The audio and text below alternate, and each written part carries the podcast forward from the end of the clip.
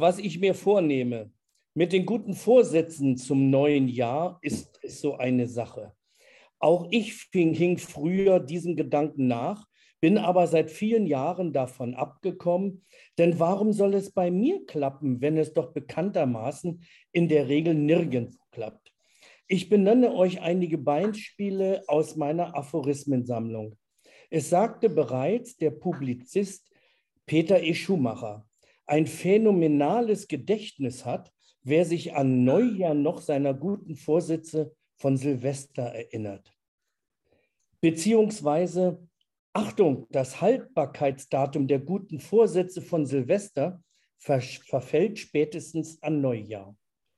Auch Johann Wolfgang von Goethe hatte so eigene Erfahrungen zum Thema niedergelegt.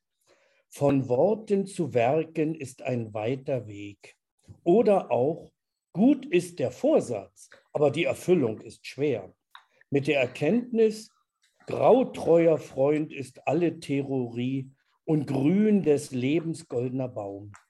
Von Oskar Wilde sind folgende Erkenntnisse überliefert. Die übelsten Werke sind stets mit den erhabensten Vorsätzen begonnen worden. Oder gute Vorsätze sind Schecks auf eine Bank ausgestellt, bei der man gar kein Konto hat.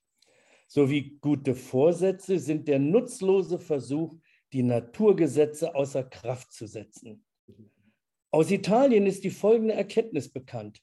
Zwischen Reden und Tun liegt das Meer. Selbst in Mexiko kennt man die Problematik der guten Vorsätze und beschreibt sie wie folgt. Der gute Vorsatz ist ein Gaul, der oft gesattelt, aber selten geritten wird.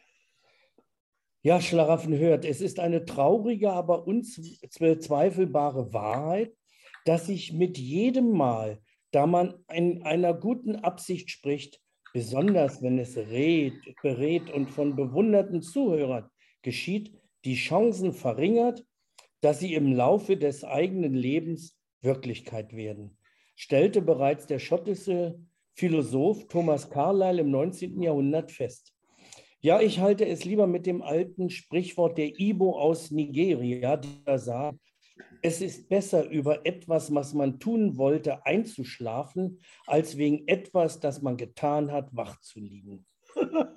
Übrigens, wer sich vornimmt, Wein, Weib und Gesang aufzugeben, fange mit dem Gesang an. Der stört die Nachbarn am meisten.